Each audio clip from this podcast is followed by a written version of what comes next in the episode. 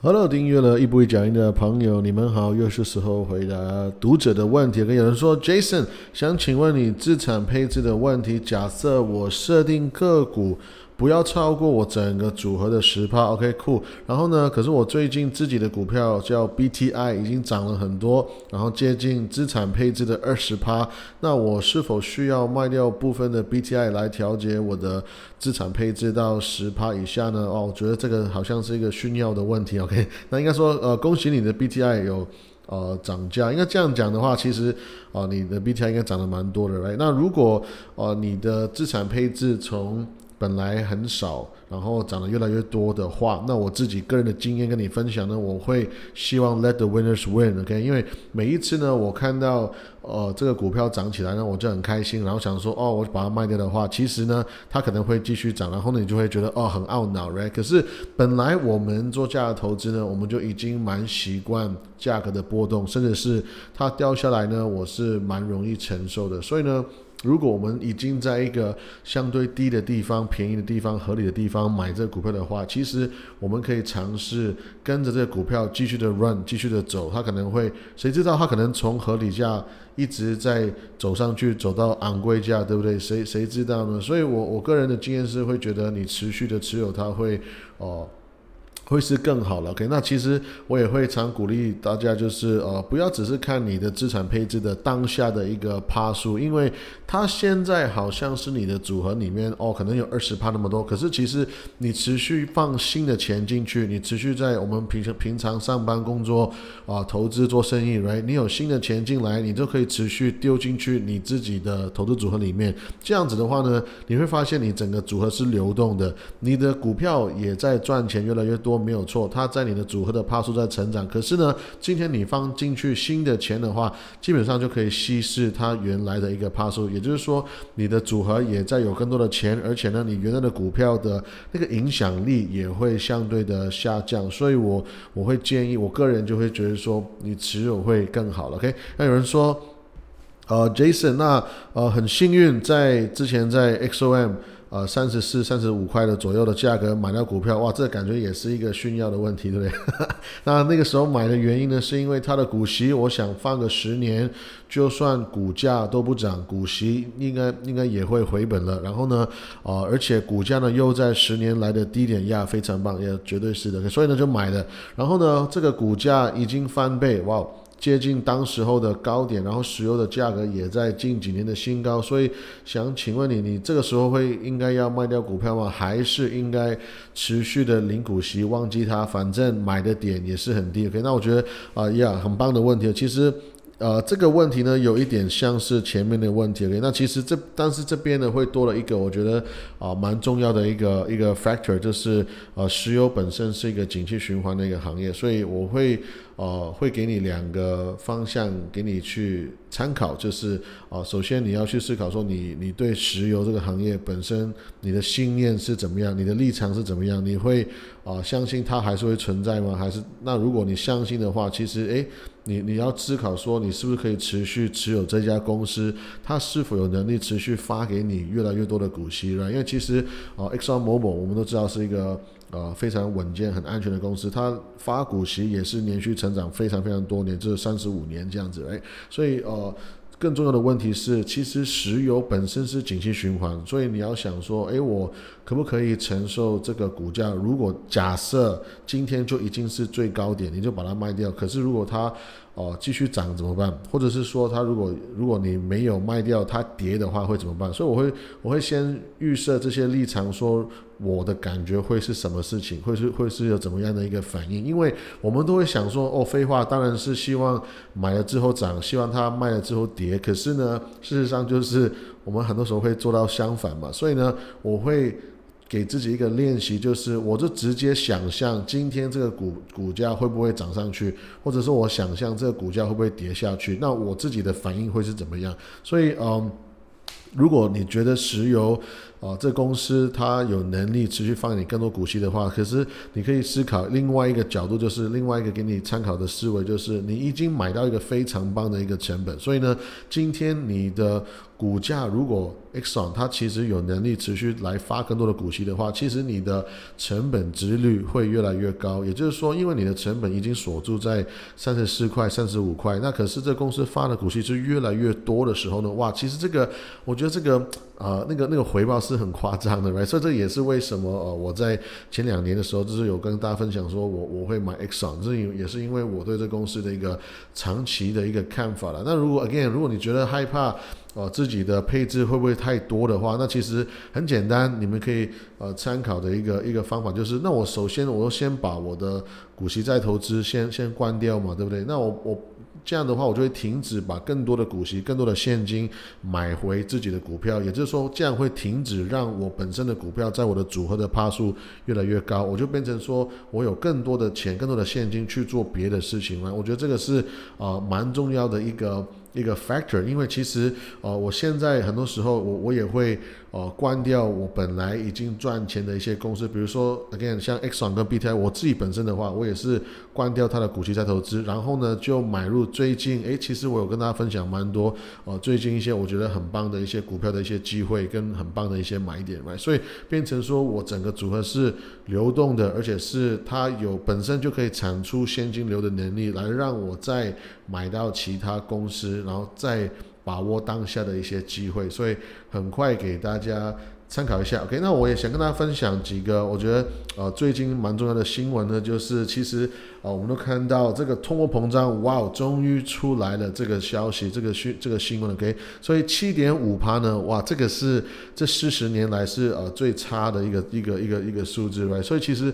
啊我们都我们都看到这个美联储的他们一些。政策呢，就是其实蛮多有争议性、蛮多有问题可以辩论的地方呢。其实最后还是我们，还是我们一般的民众，我们其实要付出这个代价、这个价格。可因为呃，可是你我我我这样讲，其实所谓的通货膨胀呢，我们已经讲了两两个月、三个月、四个月，所以其实啊，这个是必然会发生的事情。其实也呃，没有什么太多的。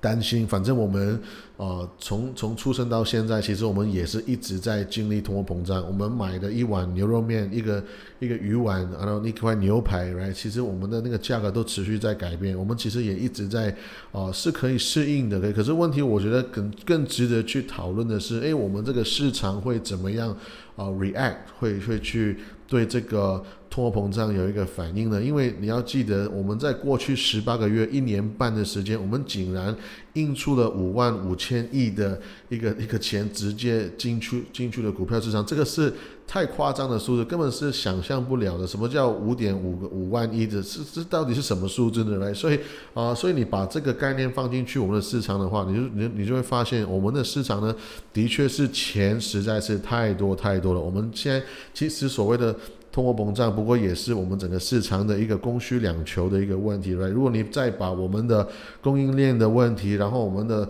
呃物流的问题全部丢进去的话，其实就会发现很严重，因为我们就没有更多的商品去让我们去花费去把它们买下来，right？所以像是在呃。呃，美国加州，right，呃，L A Long Beach，right，他们的呃港口已经是负荷不了了，已经完全是哦如没有办法正常运作的话，right，所以我们都看到，其实哦，可能中国中国的。的那些商品也来也去不了去美国，那大家也没有东西买，right？。我们想要买很多很多的东西，可是就是东西的成本啊，东西的原物料卡住，我根本就花不了钱，right？那再来就是你再往下延伸，可能比如说哦货车的产业来或者说物流的产业，他们也没有没有没有小费，也没有没有钱进来来所以他们也整个产业也是在一个萎缩的状态，因为有很多的原因让大家。不想要出门工作，可能其实可能是钱不够，或者说可能是 COVID，right？然后或者说我现在光是赔偿，我在家里我就可以，我就很开心，够够活了，我干嘛要出去工作呢？所以其实有很多的原因让啊这些工人没有再去工作。OK，所以如果当整个供应链没有进步、没有调整，这是这个问题的话呢，那其实整个在系统的那个钱的那个问题也会还是会存在。所以啊，现在这个通货膨胀奇葩呢，其实。很有可能只是一个开始，right？那啊，我也我我也我也希望我是错了，可是这个呃很多很多的一些事情发生的已经是太明显，其实你往下想，其实是很自然的一个一个事情，OK？所以啊，我们也看到最近我们的市场呢，也是因为这个新闻出来之后呢，哇，其实波动很大，其实有很大的一个啊反应，大家对这个事情是蛮不开心的，为什么？因为其实我们知道通货膨胀来的时候呢，下一个事情美联储一定要做就是要升息嘛，所以大家会对升息有非常非常多的想象跟反应，right？那可是呢，美联储又不能说马上就升息就升息了，因为他们升息太快的话，也会做成造成一个非常大的一个反弹。再来就是他们还没有解决。所谓美国的我们这个呃债务的问题嘛，对不对？因为今天哇，如果你随便就是升息的话，那我们这美国可能就瞬间的破产，或者我钱都拿不出来，因为我们就欠非常非常多的 多的钱，对不对？所以呃，基本上他们得要做出一些很很大的事情，然后呢，甚至是可能我们想象不想象没有办法想象的出来的事情，我们才可以好像是解决这个问题，可以或者是说把整个。国家的债务可能就是 restructure，重新整理，重新重新包成一包，然后就是啊，再用一个不同的利率来还钱等等之类，有点像是我们个人的财务状况也是一样。如果你欠钱欠很多，或者说我的房贷已经缴了二十年，我我看我可不可以诶重新整理，再再用一个不同的利率来付钱看看，这其实是是可以谈的，是可以去调整。可是就是看谁有这个大心脏，谁有这个这个这个。胆量来去去这么做，对不对？所以，呃，现在呢，美联储其实有很多很多的原因呢，它没有办法直接去涨那个利息，涨到应该到的地步，然后他们会用各种的原因来跟我们来做呃一个解释跟跟说法想象啊。现在的说法是我们三月呢会会有一次升息，然后呢，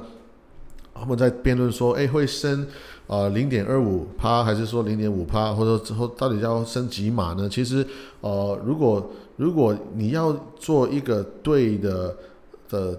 做法的话，应该是要涨更多，这样其实才可以对这个通膨胀有实质的一个意义来可是大家都会猜想说，其实，在八十年代开始呢，我们每一次升息呢，没有，这只有可能五次是可能会升超过一码两码，right？所以其实大家有非常多的一些呃猜测来那可是我们，如果你的思维还停留在说今年我们会涨个呃一点二五帕到两帕的话，那我觉得其实呃。一个这个这个数字可能要要先去调整一下，可能会我自己会觉得会更夸张，因为光是我们刚刚出来的七点五趴的通货膨胀呢，就已经可能会把这个数字远远的往上面去推，OK，所以大家都持续在啊往下走，我们再看，我们再看，我们再看，我们就是一直不想要去啊面对，OK，可是 again，其实升息呢，如果你是可以用长远的眼光去看。的话，其实它对我们的经济会是一个呃好的一个影响，因为其实它可以把很多不好的公司就就把他们筛选掉，筛选出去。可以，因为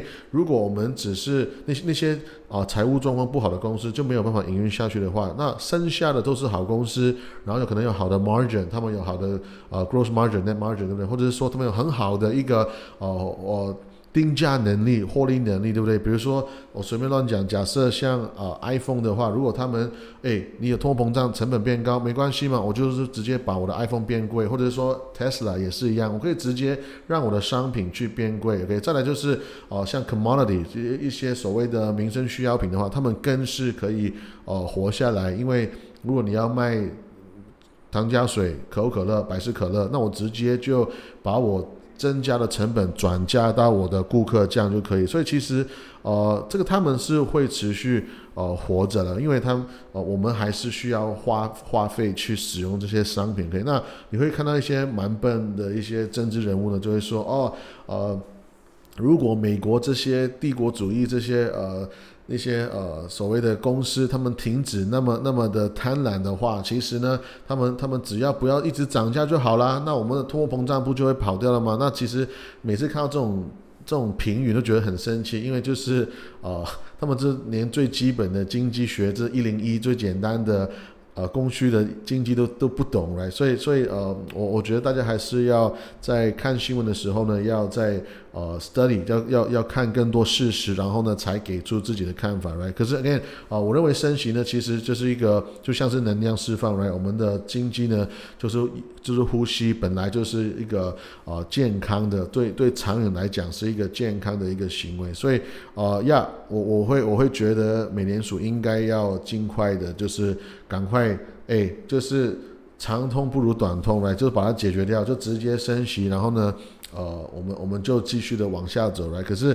现在就是没有人有这个胆子了，他们就会持续的希望，就是啊延迟延迟延迟，希望呢就是不越越晚越好，直到他们没有办法再等待的时候呢，他们突然说 boom，可能就是会再公告一些讯息出来。可是现在的七点五趴呢，I don't know，有可能会。呃，再延伸更多，那 I don't know，这个这个如果是双位数，我觉得也是还是有可能的。所以呢，呃，我们就继续看吧。那希望今天的分享对你有帮助，我们下次见，拜拜。